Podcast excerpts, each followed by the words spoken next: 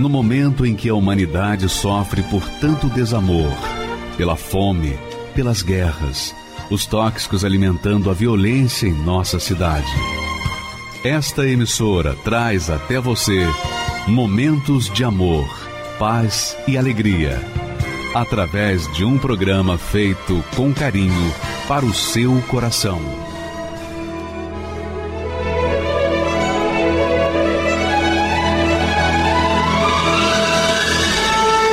E agora, com você, a Palavra Amiga do Bispo Macedo.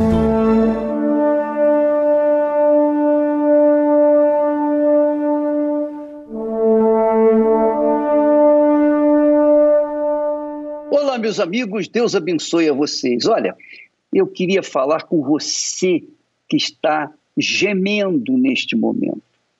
Problema de drogas, vícios, problemas familiares.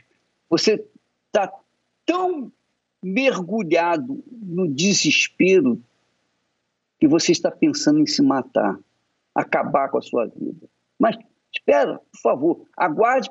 Eu tenho uma boa notícia para você que vai mudar essa situação aí que está. Você que está com problema familiar, foi abandonado pela mulher, foi abandonado pelo marido, foi abandonado pelos filhos, foi abandonado pelos pais.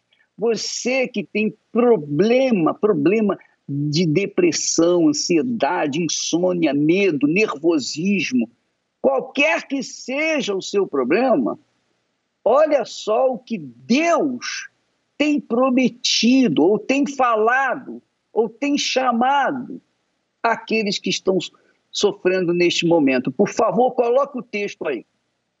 E o espírito e a esposa dizem: Vem. O espírito é o Espírito Santo. A esposa, que é a noiva, que é a igreja do Senhor Jesus, aqui a esposa representa a igreja do Senhor Jesus, a noiva pura, imaculada, do Senhor Jesus. O Espírito Santo e a esposa, a igreja, dizem: Vem! Está chamando você.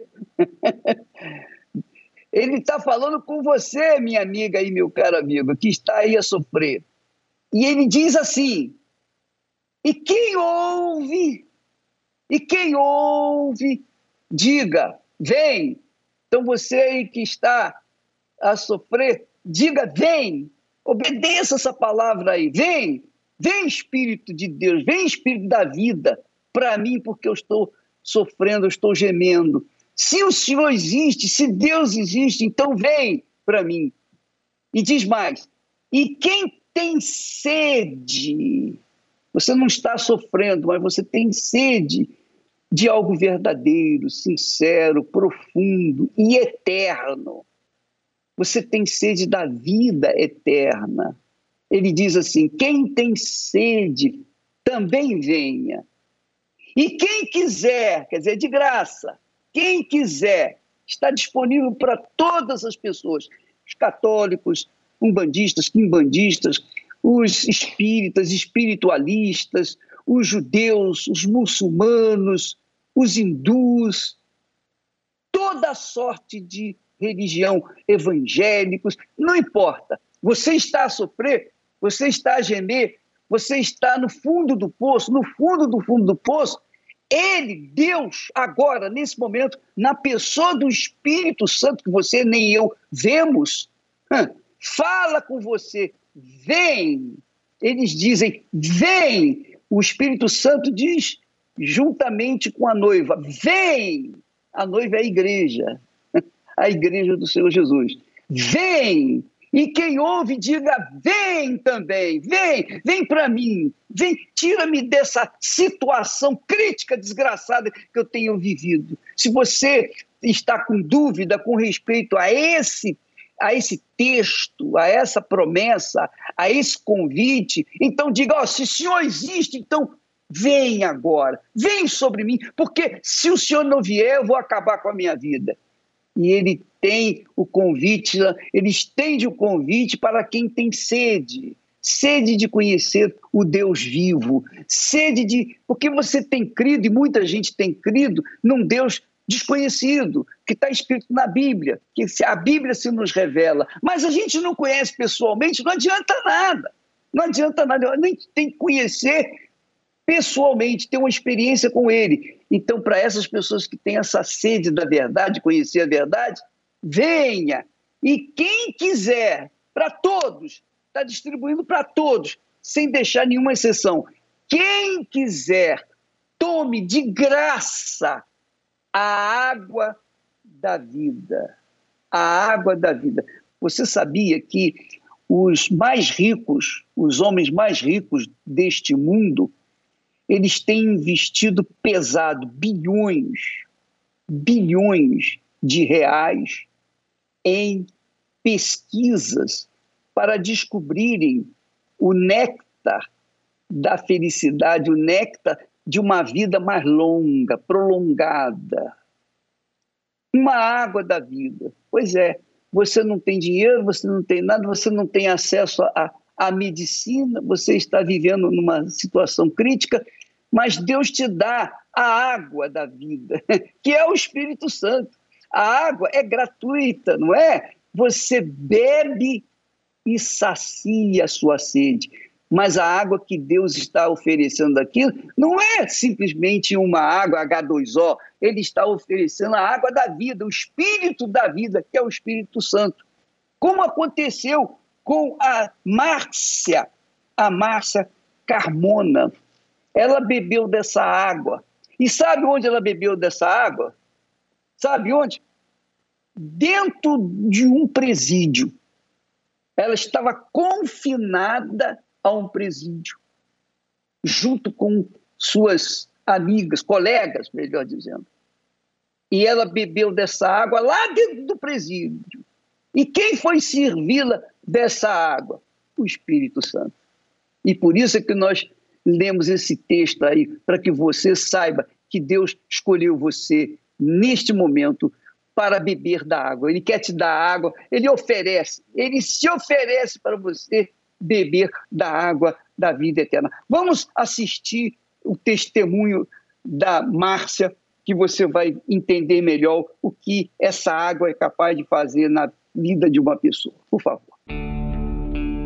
Eu me envolvi em uma sujeira muito grande, sem ter noção do tamanho do erro que eu estava cometendo até o momento que, que eu fui presa. Meu nome é Márcia Cristina Carmona, eu tenho 45 anos. Eu só pensava em riqueza. A minha vida era pensar em riqueza.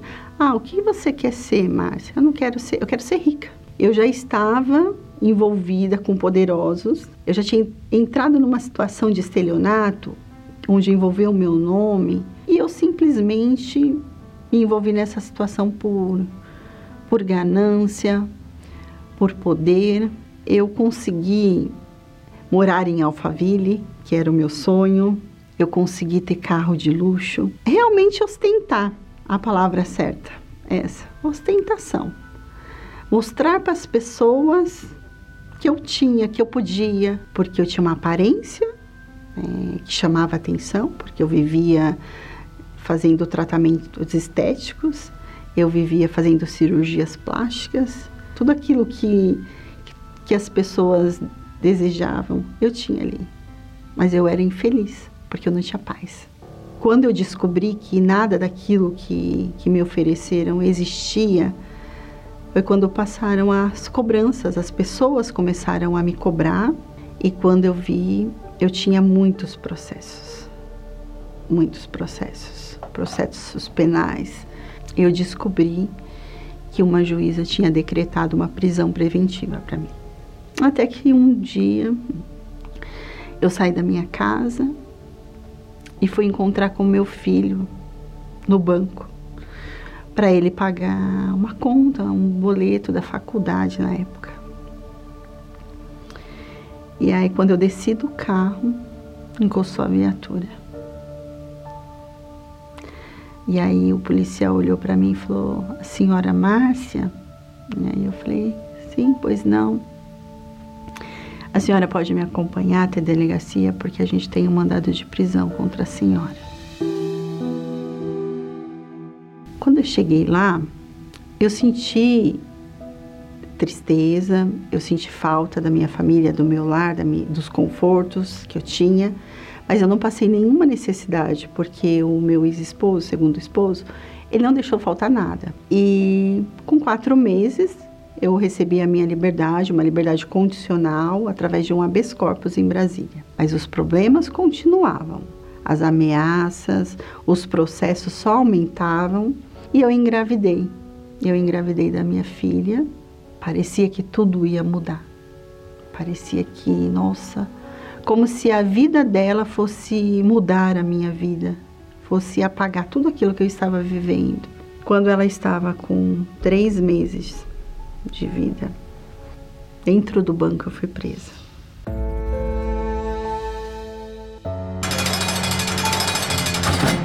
Foi diferente. Porque ali eu tinha uma filha que, que eu amamentava, que precisava de mim. Quando foi no dia 7, o advogado apareceu. O advogado que meu ex-esposo. E aí o advogado falou para mim: "Olha, Márcia, ele pediu para te avisar que o casamento de vocês acabou e você vai ficar muito tempo presa. Dessa vez você não vai sair em quatro meses, nem em cinco e nem em um ano. Ali, a ficha caiu. Eu ia para um presídio. Realmente eu ia conhecer o que era um presídio, o que era ser uma detenta. Já deixaram minhas roupas para lá e falaram: essas roupas você não usa mais. Então o material já passou a não, não ser mais meu, né? Deixou de existir. Passei janeiro dormindo no chão, tive uma pneumonia. Fevereiro, nada.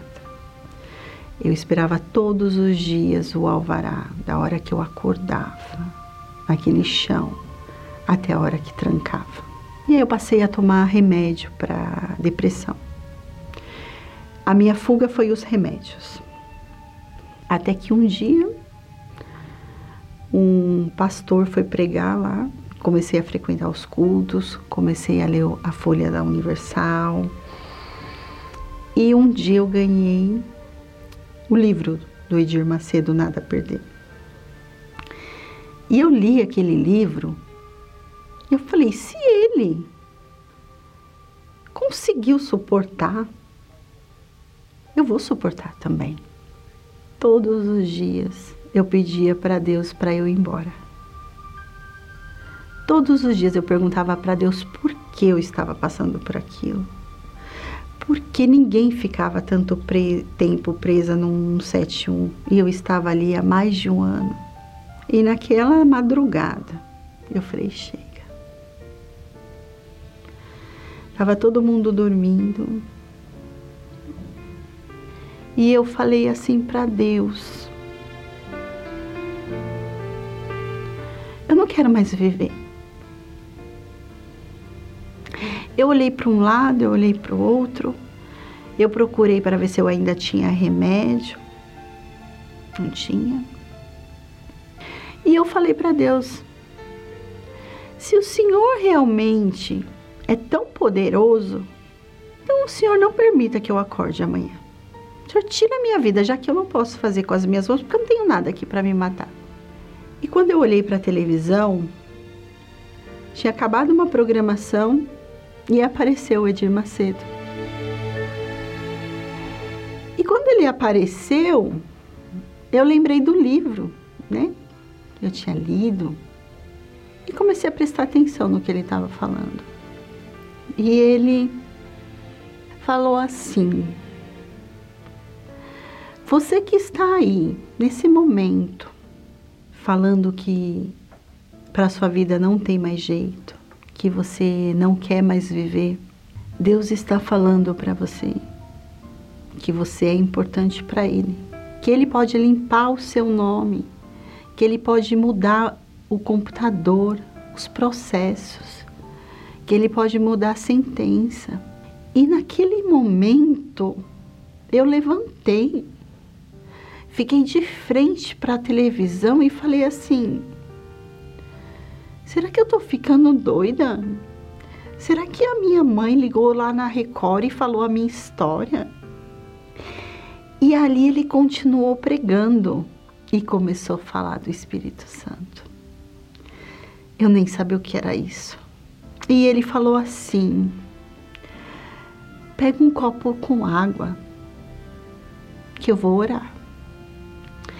E se você se entregar de verdade, se você abrir mão de todos os achismos, de tudo aquilo que você realmente acredita que vai te tirar dessa situação, você vai ser batizado com o Espírito Santo. E ali eu me lancei. Ali eu dobrei o meu joelho naquele chão gelado e eu me entreguei. E eu falei para Deus tudo que eu tinha feito, tudo que eu acreditava. E falei para ele que eu não queria pedir nada, que eu só queria conhecer ele, porque eu queria conhecer o que era felicidade, porque eu nunca tinha sido feliz. Nem quando eu tinha dinheiro, nem quando eu estava nos melhores lugares, eu não sabia o que era felicidade.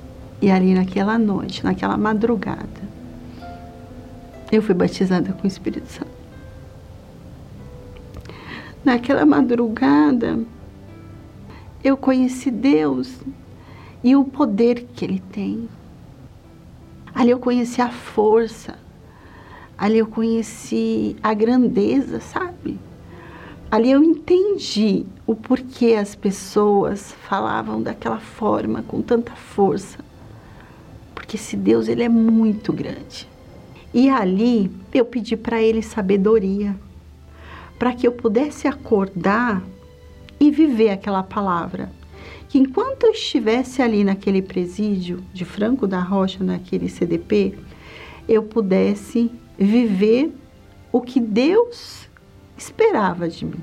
Então eu já fui para o pátio com a Bíblia, eu já convidei as pessoas para a gente fazer uma oração, eu já comecei a falar de Deus de outra forma, sabe? Daquele Deus que eu conheci ali naquela madrugada. Dessa forma que eu passei a viver aquela palavra. Um ano e seis meses pregando a palavra do Senhor. Quando eu cheguei lá fora, eu me ajoelhei no chão, naquela terra, e meus filhos estavam o Gustavo do lado direito, o João Vitor do lado esquerdo. Eles estavam lá desde as 10 da manhã. Eles olharam para mim eles falaram assim: "Mãe, que Deus é esse? Que Deus incrível é esse?" E eu falei para ele assim: "Filho, todas as vezes que a mãe falou para você que acontecesse esse dia ia chegar e vocês não acreditavam, é porque vocês não entendem o que é viver pela fé. Porque Deus faz isso. Deus traz à existência aquilo que a gente não vê. E é esse Deus que eu estou saindo daqui, segurando nas mãos dele e nunca mais vou soltar. E eu falo para você uma coisa. A partir de hoje, a minha morada, enquanto eu estiver nessa terra, vai ser na Igreja Universal porque foi lá, através da vida do Edir Macedo, que eu renasci. Mas eu renasci para Deus. Hoje, após quatro anos da minha liberdade, eu já conquistei o amor da minha filha, eu já conquistei a confiança da minha família. Hoje eu trabalho, fiz vários cursos de estética, Hoje eu atendo, eu tenho uma sala de estética onde eu atendo as minhas clientes e eu consegui uma bolsa numa das faculdades, das melhores faculdades de direito privada que tem em São Paulo. Aquilo que a sociedade fala que você não é ninguém, você pode ser alguém, mas desde que você esteja na presença de Deus, porque só Ele pode te tirar do fundo do poço como Ele me tirou. O desejo meu hoje não é riqueza para poder ter luxo, para poder me beneficiar com, com riquezas, não. É para poder ajudar as pessoas que precisam, ajudar as mulheres que passaram pelo que eu passei. E hoje eu enxergo que com o meu trabalho com Deus, com o Espírito Santo, eu vou conseguir fazer isso de uma forma honesta. Eu não preciso me corromper, eu não preciso aceitar promessas, falsas promessas, eu não preciso é me envolver com pessoas corruptas para fazer isso. Não, eu só preciso de uma coisa. Eu só preciso do Espírito Santo porque Deus fala que a maior riqueza não é no, no material, é naquilo que ninguém tira. E você ter o Deus vivo dentro de você, não existe riqueza maior. É uma paz, é um amor que não existe casamento, que não existe amor de filho, amor de mãe, que se compara a esse amor. É um amor que é, é do céu, é de Deus e é incomparável. É um amor que transforma. É a felicidade de verdade. Esse é o Espírito Santo, que eu não troco por nada nessa vida. Depois de tantas lutas, dores e sofrimento,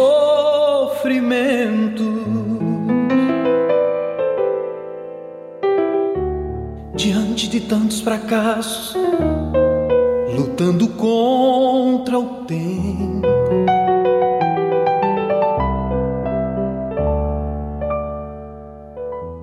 Cercado por todos os lados, sem ter um rumo certo.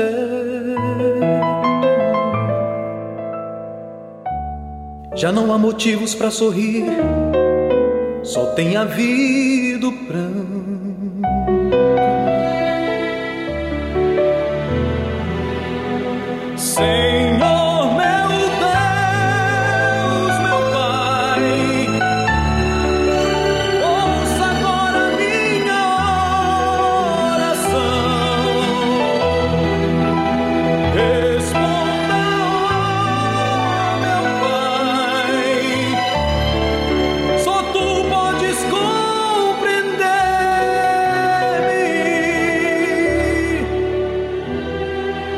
Bati em muitas portas e a resposta não me veio. E agora clamo a ti, pois tu és verdadeiro.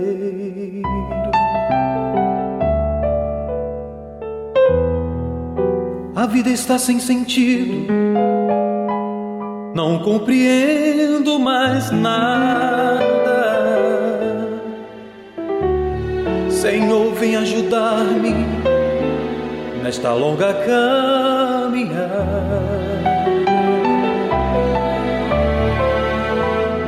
Oh Deus, quanto eu preciso de uma resposta sua.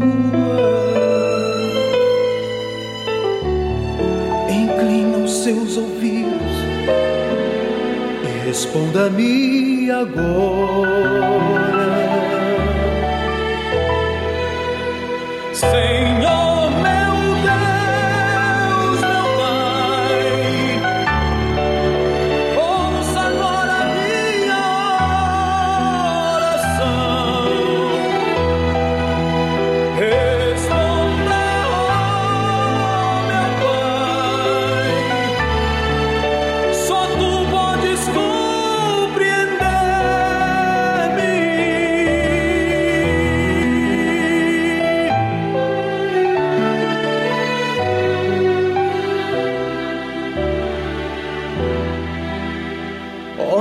Quanto eu sofri, tentando achar um rumo certo.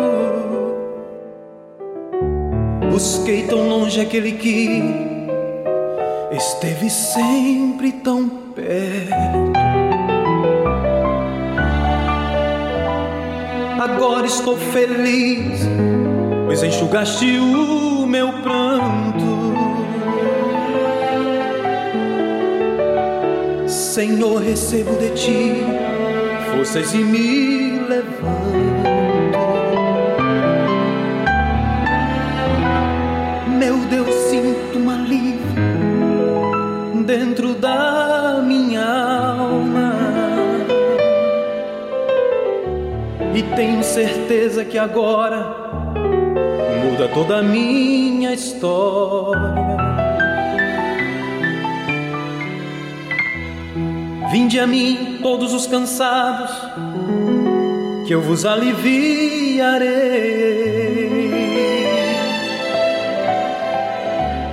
Assim diz tua palavra, Senhor e grande Rei.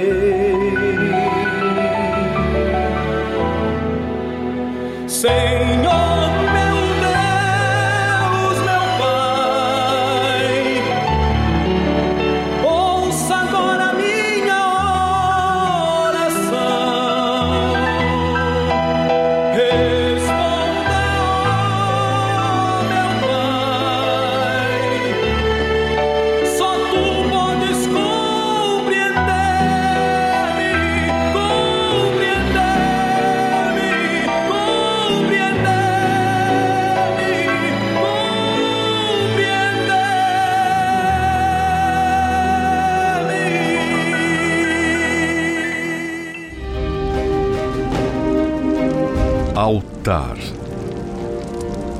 Vemos a figura desse lugar sagrado presente de Gênesis a Apocalipse. É nele que se cela a comunhão entre Deus e o homem. Abraão, Moisés, Gideão, Elias e tantos outros tiveram experiências gloriosas no altar.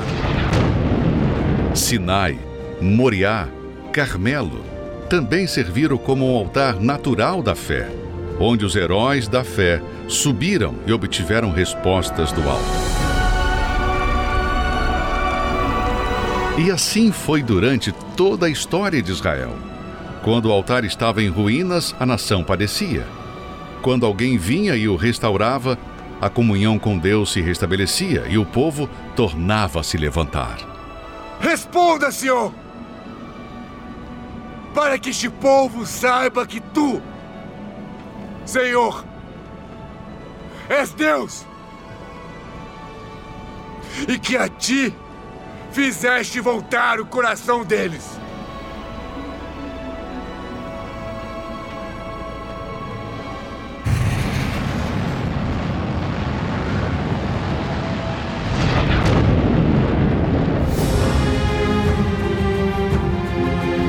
Mesmo templo tendo sido construído por Herodes e administrado por sacerdotes corrompidos pela ganância e avareza, o Senhor Jesus valorizou a santidade do que ali havia.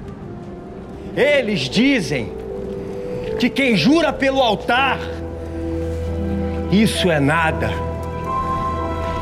Quem, porém, jura pela oferta que está sobre o altar, fica devendo. Insensatos e cegos.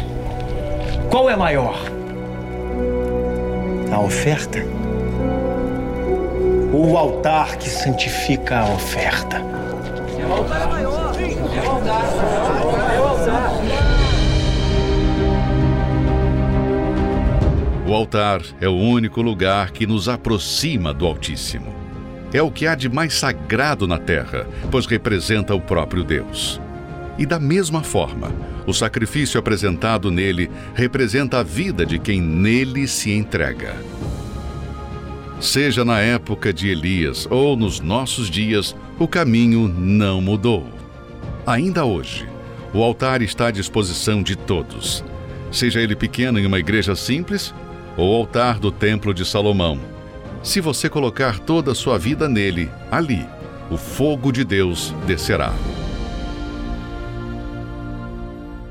Meu nome é Kátia Rocha, tenho 54 anos e sou corretora de imóveis. Meu preconceito contra a igreja era de muitos anos atrás, das mídias, né, que na outra emissora falavam que os pastores eram ladrões, que o bispo Macedo é, comandava todos os pastores e também aqueles sacos de pedidos que falavam que eram dinheiro que a Igreja Universal estava arrecadando para benefício próprio dos pastores. Mas tinha esses pensamentos, né?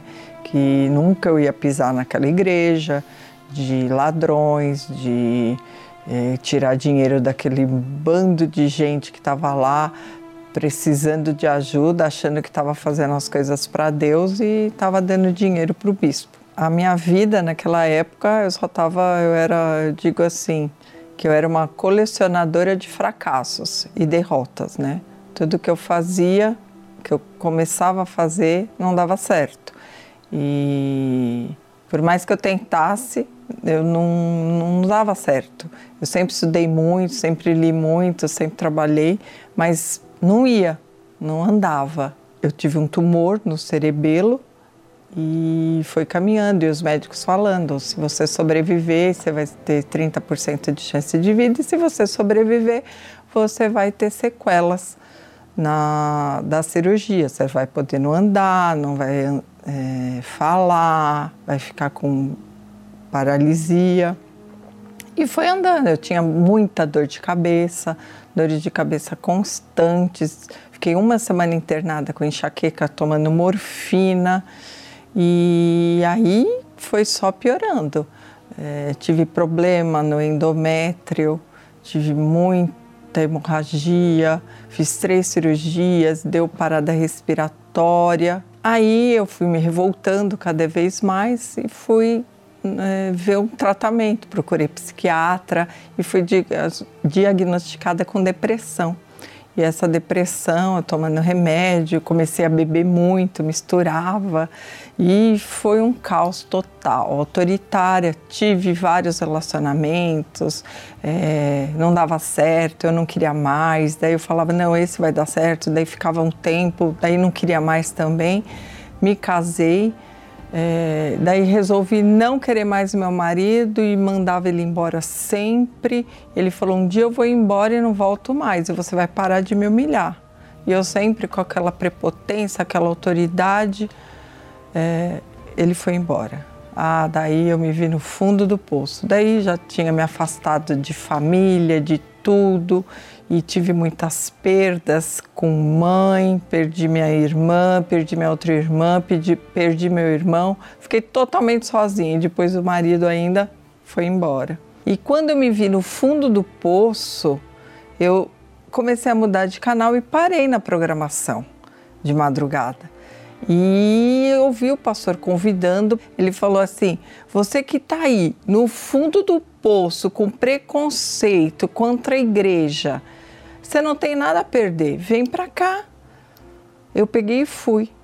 No outro dia mesmo eu fui. Cheguei, fiquei lá no último banco. Eu falei: Meu Deus, se o senhor está aqui, meu pai, se o senhor está aqui nessa igreja, nessas paredes, que eu, que eu não vi imagem, eu estava acostumada a ver imagem, eu não estava vendo nada.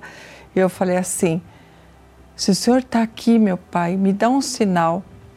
Eu voltei, acabou a reunião, voltei para casa. Eu não estava dormindo há três meses, sabe que é sem dormir. Estava com uma olheira. Eu dormi a noite inteira, no outro dia até quase 10 horas da manhã. Eu dormi. Meu marido voltou para casa, me pediu perdão dois dias depois, sendo que antes ele falava que ele não queria mais nada. Me pediu perdão. Eu falei, não, eu vou voltar de novo. Eu vou voltar de novo. Eu voltei de novo numa quinta, na quinta-feira. Daí voltei na sexta, voltei direto, não parei mais. Fiz vigília e foi. Daí começou a minha caminhada na fé. Daí eu fui caminhando e na, na Bíblia mesmo a palavra eu eu lembro de uma de uma passagem que fala que Jesus falava para Nicodemos, né? que se você não nascer da água e do Espírito, você não vai conhecer o reino dos céus. Eu falei, meu Deus, se tudo isso que eu estou passando já é tão bom, se eu conhecer o reino dos céus, então eu não vou sair nunca mais daqui. Foi tão natural e eu lembro como se fosse hoje. Foi numa quarta-feira à noite, eu fui batizada com o Espírito Santo e Deus falou para mim: Você é minha filha Hoje a minha vida está muito bem, graças a Deus. Participamos de um núcleo de oração com as pessoas. Meu casamento é muito feliz. Meu marido é um amor de pessoa, cuida de mim, se preocupa comigo. É uma pessoa muito boa. Minha saúde, graças a Deus, hoje está boa, perfeita. Eu acabei de fazer outros exames, sempre faço. Deu tudo normal. O Espírito Santo significa tudo para mim tudo para mim. Eu podia perder tudo de novo. podia perder marido, podia perder família, podia perder saúde, mas eu não posso perder o Espírito Santo. O preconceito, o nome já diz, você faz um pré-conceito. A sua vida não anda com preconceito. Então é isso que eu falo para as pessoas hoje. É... Tire o preconceito de lado. Não perca tempo como eu perdi. Eu perdi muito tempo. Não perca tempo.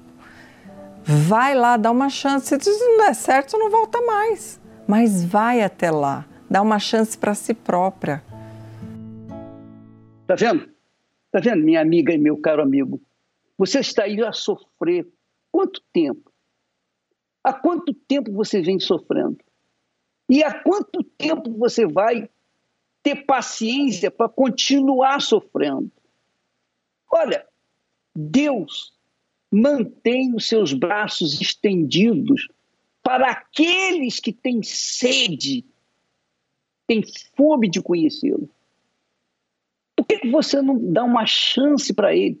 Eu sei, você já foi na igreja A, na religião B e etc. Você já fez isso, já fez aquilo, você fez todas, você apelou para a sorte, você apelou para tudo, mas a sua vida cada vez mais descendo você tem acumulado fracasso sobre fracasso. Dê uma chance para Deus fazer na sua vida o que ele promete. Só isso. Você não tem que pagar nada. Deixa de ser orgulhoso, orgulhosa. Acabe com isso. Então, vamos fazer o seguinte: faça um desafio. Venha nesta quarta-feira aqui no Templo de Salomão às oito da noite, nós estaremos, eu estarei orando por você. E se não for aqui, qualquer que seja a Igreja Universal, o Espírito Santo é um só, é o mesmo. Ele usa qualquer um, ele usa a mim, ele usa outros tantos companheiros como colegas e todos aqueles que ele tem liberdade para usar para abençoar você. Você é o nosso convidado. Vem! Como diz o texto sagrado. Vem, vem! Ele diz: vem, vem! Está aí. O Espírito Santo diz, junto com a noiva: vem! Eles dizem: vem! O Espírito Santo diz: vem para a igreja. E quem ouve, diga amém, eu venho, eu vou. E quem tem sede, quem tem juízo, vem. Quem quiser, tome de graça da água da vida. Vamos ver agora outro belíssimo testemunho de um casal, um casal que era gente de programa. Vamos assistir, você vai ver como Deus age, por favor. Ele falou para mim que trabalhava como segurança. Só que eu vi ele chegando em casa com muito dinheiro. Aí foi quando, quando eu coloquei ele contra a parede e falei: Olha, com o que, que você realmente trabalha? E ele foi me falou: Olha, eu sou garoto de programa. Na adolescência, é, após um relacionamento frustrado, era um relacionamento que era muito abusivo, né? Dentro desse relacionamento, eu sofria agressões tanto físicas quanto verbais, é, tinha muitos ciúmes. Então, após várias tentativas é, de dar certo esse relacionamento, é, vendo que não ia dar e eu frustrada, né? Decidi terminar. E eu comecei a procurar em amizades, bebidas, baladas, algo que viesse preencher esse vazio que existia dentro de mim. E em uma dessas baladas eu conheci o meu atual esposo. Com pouco tempo de relacionamento, eu decidi ir morar com ele e sair da casa dos meus pais para ir morar na casa dos pais dele. E ele falou para mim que trabalhava como segurança, né?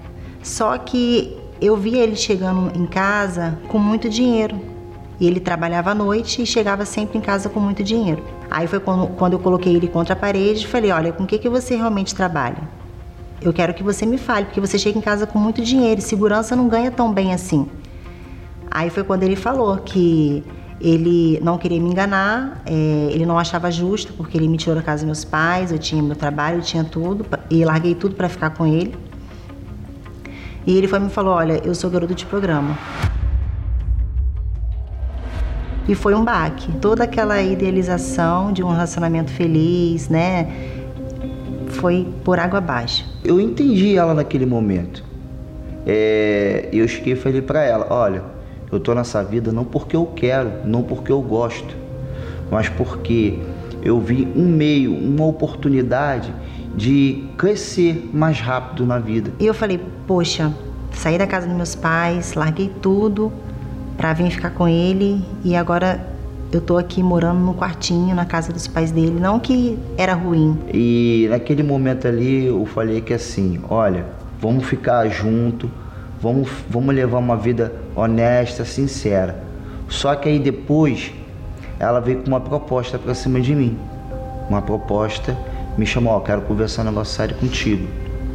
Já que você tá nessa vida, é, eu também quero entrar nessa vida também. Como eu vi que não tinha aquele, aquele relacionamento que eu idealizei, não ia ser daquela forma, eu comecei a idealizar também a minha vida como garota de programa, como seria. E como seria bom, porque na minha mente, né, seria muito bom. A gente ia conquistar o nosso carro, a nossa casa, eu ia conseguir fazer faculdade, que era um sonho meu. É, a gente ia é, prosperar, a gente ia crescer. Aí eu falei: não, você não, pelo amor de Deus, não, você não. Porque eu sabia como era aquela vida. Tudo de ruim tinha ali. O que aconteceu comigo, eu não queria que acontecesse com ela. Aí só que ela falou: ó ou você aceita, ou eu vou pegar minhas coisas e vou para casa da minha mãe dos meus pais. Então ele viu que não tinha saída, como a gente já estava bastante envolvido, ele aceitou a minha a minha ida para essa vida louca.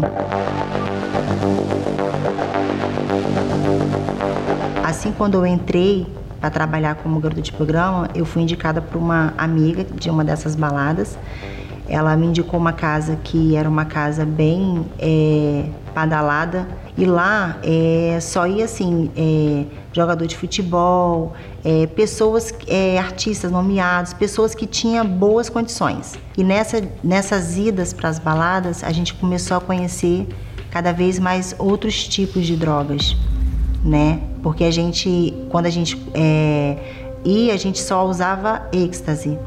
E depois a gente começou a, a, a fumar maconha, a usar lança-perfume, aí começou a usar ketamina. E a última droga que a gente experimentou foi a droga que destruiu a nossa vida, que foi a cocaína, quando a gente conheceu a cocaína. Ali foi meu fundo de poço, porque eu comecei a me viciar. E aí a gente começou a brigar muito, xingava, entendeu? Falava, ofendia um ao outro.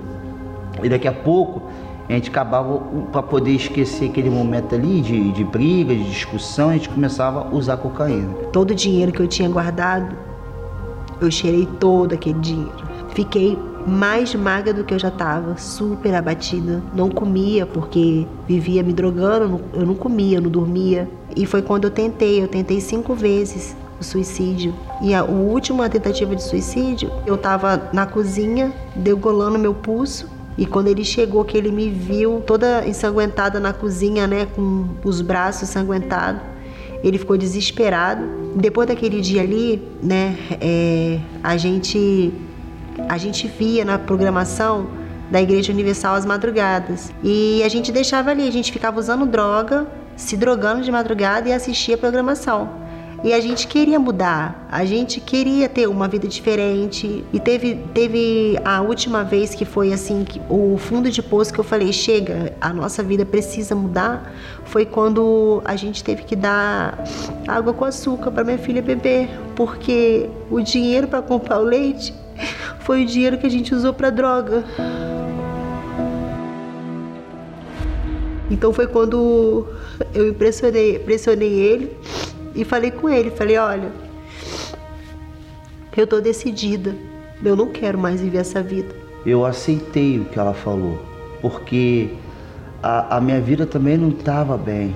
Eu já tinha tido duas overdoses, estava com pressão alta, botando sangue pela boca, sangue pelo nariz, com depressão. Quando eu cheguei na reunião, eu fiquei apaixonada.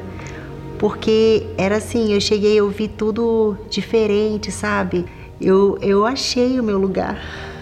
Eu me encontrei é aqui que eu quero ficar. Porque eu saí de lá, eu saí diferente, porque eu já tinha ido em outras denominações e da mesma forma que eu entrava, eu saía.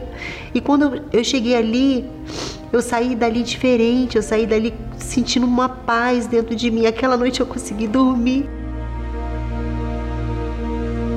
E aí, há pouco tempo depois, é, veio a Fogueira Santa de Israel. E aí eu vi ali como uma oportunidade uma oportunidade de trocar o altar velho, aquele altar sujo que eu vivia, e trocar por uma vida de paz, de alegria, uma vida honesta. Eu estava desempregada, eu falei, o que, que eu vou fazer? Como eu vou fazer? Eu falei para ele, mas eu vou me lançar, não importa como, mas eu vou, eu vou me, me enfiar dentro desse envelope. Eu tinha um relógio era um relógio que para mim tinha um valor e eu era bem apegada a ele. E eu olhei para um lado, olhei para o outro, falei: é você mesmo que vai pautar. Eu vou me desgrudar de você, porque Deus tem algo muito melhor para mim. E aí eu me lancei, é, desfiz desse relógio, coloquei ele no altar junto com a minha vida, porque eu priorizei no altar foi o Espírito Santo. Eu falei: Deus, eu não quero mais essa vida. Eu quero que o Senhor toma ela para o Senhor e me dê uma nova. E foi assim que ele fez, porque eu passei pelo altar com essa certeza de que ele ia pegar essa vida torta, essa vida suja que eu tinha, e ele ia me dar uma fazer uma nova história, ele ia me dar um novo espírito, ele ia tirar aquele espírito ruim que tinha dentro de mim, né? E ia me dar um espírito novo, um espírito bom, que era o espírito dele.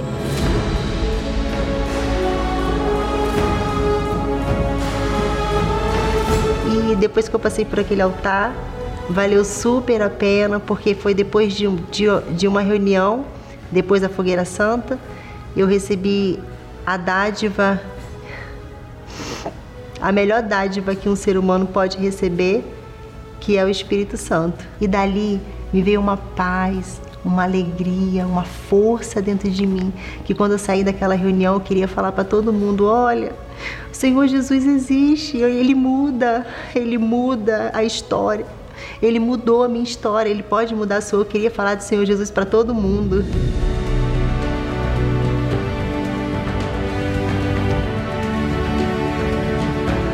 E nós que mergulhávamos junto para a vida errada, nós mergulhamos, né, juntos para a vida no altar. Né? Nós recebemos praticamente o Espírito Santo juntos, né? E dali tudo se fez novo na nossa vida. Quando a gente, a, a gente saímos do altar, descemos do altar, é, Deus deu a direção. Deus deu a direção, Deus foi falando com a gente, Deus falando, é isso, isso, aquilo, faz assim, desse jeitinho. E foi tudo dando certo, né?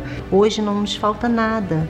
Hoje a gente tem um, um, uma estrutura familiar muito abençoada. Hoje a gente pode dizer que a gente verdadeiramente é um casal, né? Uhum. A gente hoje tem paz, a, gente, a nossa filha é maravilhosa, a gente, Deus nos deu condições né, da gente dar uma boa educação para nossa filha. Hoje a gente consegue dar uma boa educação para nossa filha. A nossa vida financeira está abençoada, né, amor?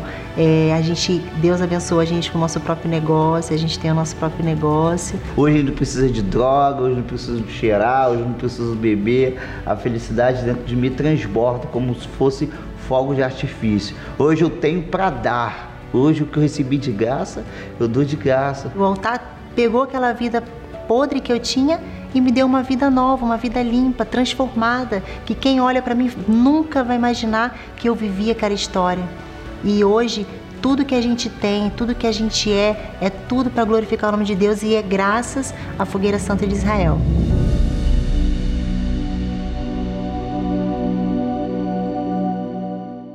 Que testemunho glorioso!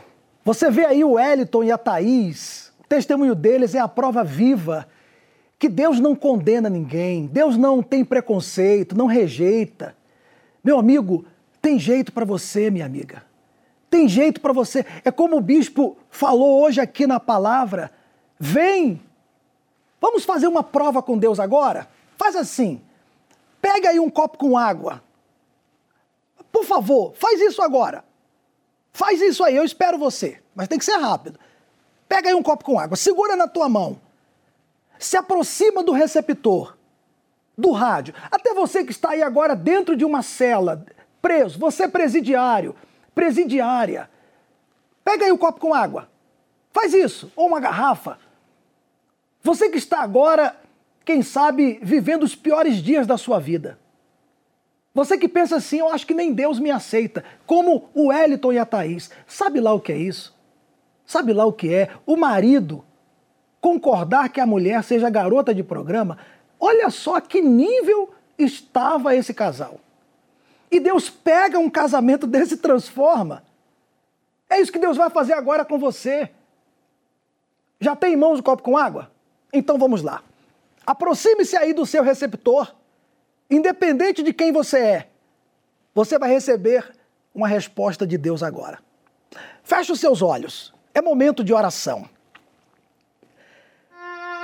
Em o nome do Senhor Jesus, meu Pai, eu eu já faço essa oração porque existem situações, meu Pai, que não dá para esperar.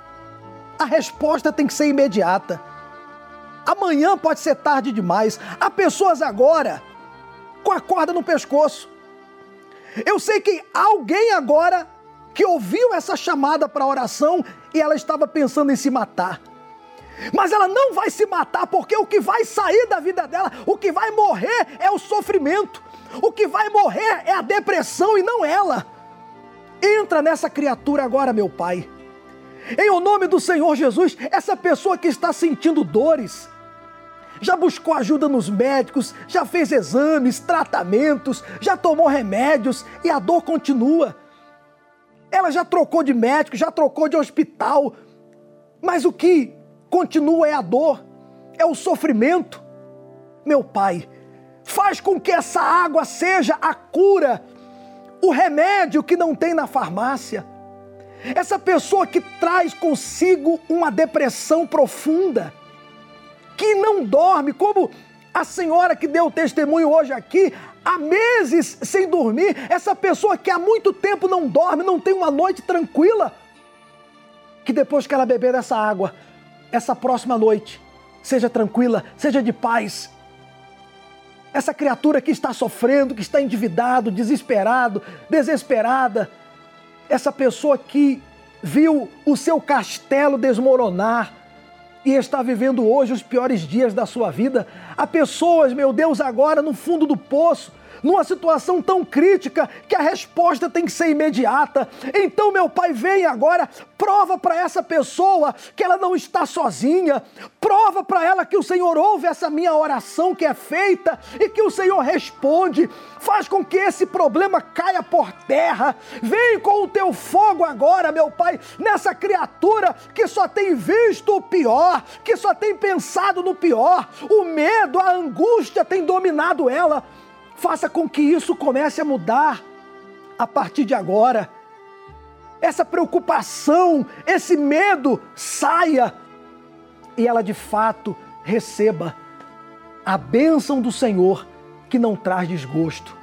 Seja consagrada essa água e, independente de onde ela está, meu Pai, que ela receba a bênção do Senhor ao beber dessa água. Em nome do Senhor e Salvador Jesus Cristo. Abra os seus olhos, meu amigo e minha amiga, e ouça bem o que eu vou lhe falar. Já não é mais uma água normal, mas o remédio espiritual. E ao beber dessa água agora, você vai perceber a mudança chegando aí em você. Pode beber. Quando todas as portas do mundo estiverem fechadas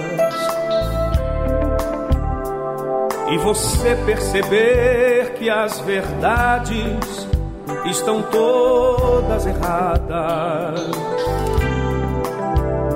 Quando você não tiver no mundo nem mais um amigo, não tiver mais ninguém ao seu lado que lhe dê abrigo. Só Jesus. Eu tenho certeza que ele chegou até você. Agora, daqui para frente, é você fazer o que essas pessoas fizeram. Veja que elas não ficaram só vendo o programa, a programação. Elas vieram. E muitas delas chegaram na Universal e falaram com Deus: Oh, meu Deus. Por exemplo, você pode fazer isso. Oh, meu Deus, eu já ouvi falar tão mal desse pessoal. Eu até já falei mal também deles, mas se o Senhor está aqui, me dá um sinal. Eu orei lá na televisão com o bispo da oração e eu me senti melhor. Então eu vim aqui agora na Igreja Universal. Quero ver se o Senhor está aqui. Faça isso. Você vai começar a ver a sua vida se transformar. E vou mais além. Logo, logo você será um testemunho vivo do poder de Deus. Talvez você não consiga imaginar ainda isso, não é? Você pensa assim, não, eu acho que para mim não tem mais jeito. Pois é, mas obedece o que eu falei. Deus vai fazer tudo novo na sua vida. Tá certo? Por que, que ele vai fazer tudo novo? Porque ele, ele prometeu. Isso aqui não falha. Isso não falha. Se você quiser, já nesta terça-feira, eu estarei aqui no Templo de Salomão, realizando inclusive uma reunião de desafio. O desafio para que o milagre urgente aconteça. Jesus curou o cego na hora. O paralítico Jesus curou na hora. Os dez leprosos Jesus curou na hora. A mulher hemorrágica foi na hora. Jesus não falou assim, volta depois, vou pensar se eu vou te curar ou não. Não, não, não. Foi na hora. Na hora. E é o que vai acontecer com você se você crer. Nesta terça-feira, aqui no Templo de Salomão, às 10 da manhã, 3 da tarde ou 8 horas da noite. Escolha um horário venha e participe da grande corrente dos 70, a reunião dos milagres na saúde. Tá bom? Bom, eu vou ficando por aqui. Deixo você com esse, essa informação, que é também uma boa notícia. Domingo agora, mais uma vez, o Bispo Macedo estará realizando a reunião das 18 horas aqui no Templo de Salomão. A vigília pela sua alma. Deus abençoe a todos. Existem feridas que ninguém pode ver. Dores que são difíceis de se explicar e também de esquecer. Todos os dias, enfrentamos situações difíceis que deixam marcas. Mas, ao contrário do que se acredita, a solução não está em resolver esses problemas externos, mas sim o problema da sua alma. É ela quem sofre com tudo o que sentimos. Mas quando é curada, uma transformação completa acontece de dentro para fora. Neste domingo, ao cair da tarde, a vigília pela sua alma, às 18 horas, com o Bispo Macedo, no Templo de Salomão, Avenida Celso Garcia, 605, Brás. Entrada e estacionamento são gratuitos.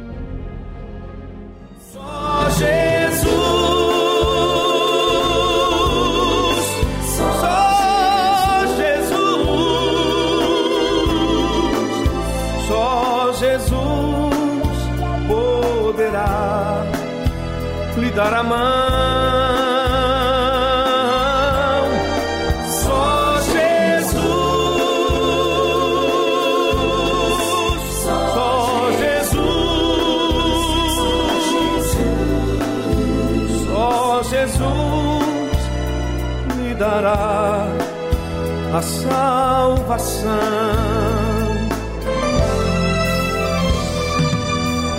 Só Jesus nos espera ansioso e de braços abertos. Só Jesus guiará nossos pés.